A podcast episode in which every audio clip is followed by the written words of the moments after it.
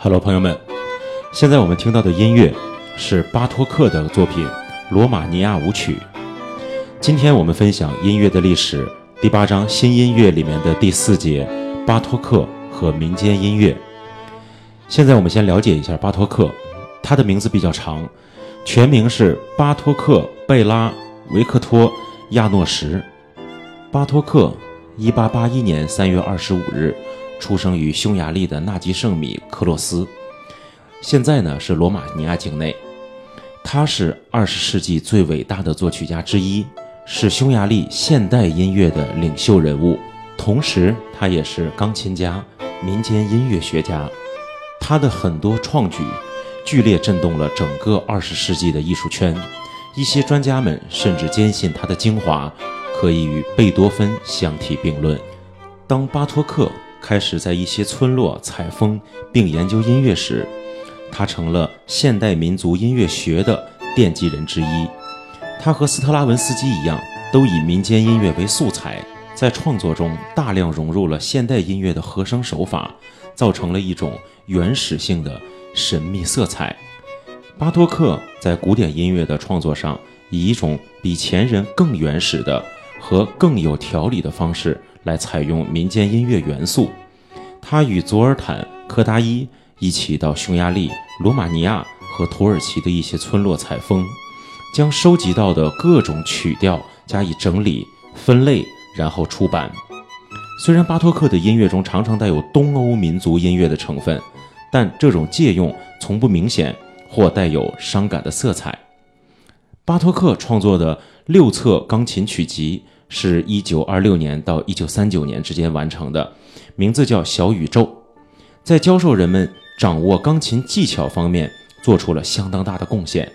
这是他在母校布达佩斯音乐学院教学时编著的，里面包含了最基础的练习曲，也有为演奏家们所做的大型音乐会作品。巴托克作品大致分为两个时期。第一个时期的作品本质上更为内省，属于探索性的。他曾为几部舞台剧谱曲，其中包括歌剧《蓝胡子城堡》，还有一九一七年创作的芭蕾舞剧《木克王子》和哑剧《神奇的官员》。《蓝胡子城堡》是献给他年轻妻子的作品，在剧中，男主人公蓝胡子公爵的年轻妻子要求了解他内心的所有秘密。但因此受到了惊吓，而失去了和他在一起所有的快乐。该剧反映了这位性格内向的作曲家的自我意识。最后，那部哑剧以令人眼花缭乱的变音体系和大胆的配器，向人们生动地展示了他卓越非凡的才能。他还创作了六部弦乐四重奏的组曲，前两部在风格上叙事情意更浓，第四部四重奏。很可能是他最激进的作品，包含了两个完全经过弱音处理的乐音及弹拨音组成的乐章，而且在两个乐章的开篇处各有一个在刺耳的对位中使用的半音主题。巴托克在一九三六年创作了供打击乐器、弦乐器和钢片琴演奏的乐曲，透过在四个乐章中的不同的表现手法。充分反映出巴托克的第一个阶段和第二个阶段创作风格上的变化。奇数乐章是静谧、多彩与内省的，其特色是由钢片琴所发出的拍打声来体现出来，而第二、第四乐章则显得更明亮，节奏感更强。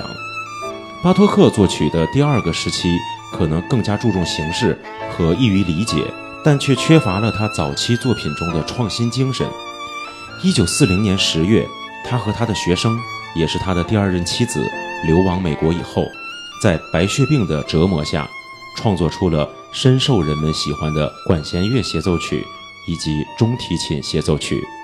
刚才我们提到了佐尔坦·科达伊，他对音乐教育很感兴趣，他开设了一门幼儿学音乐课程，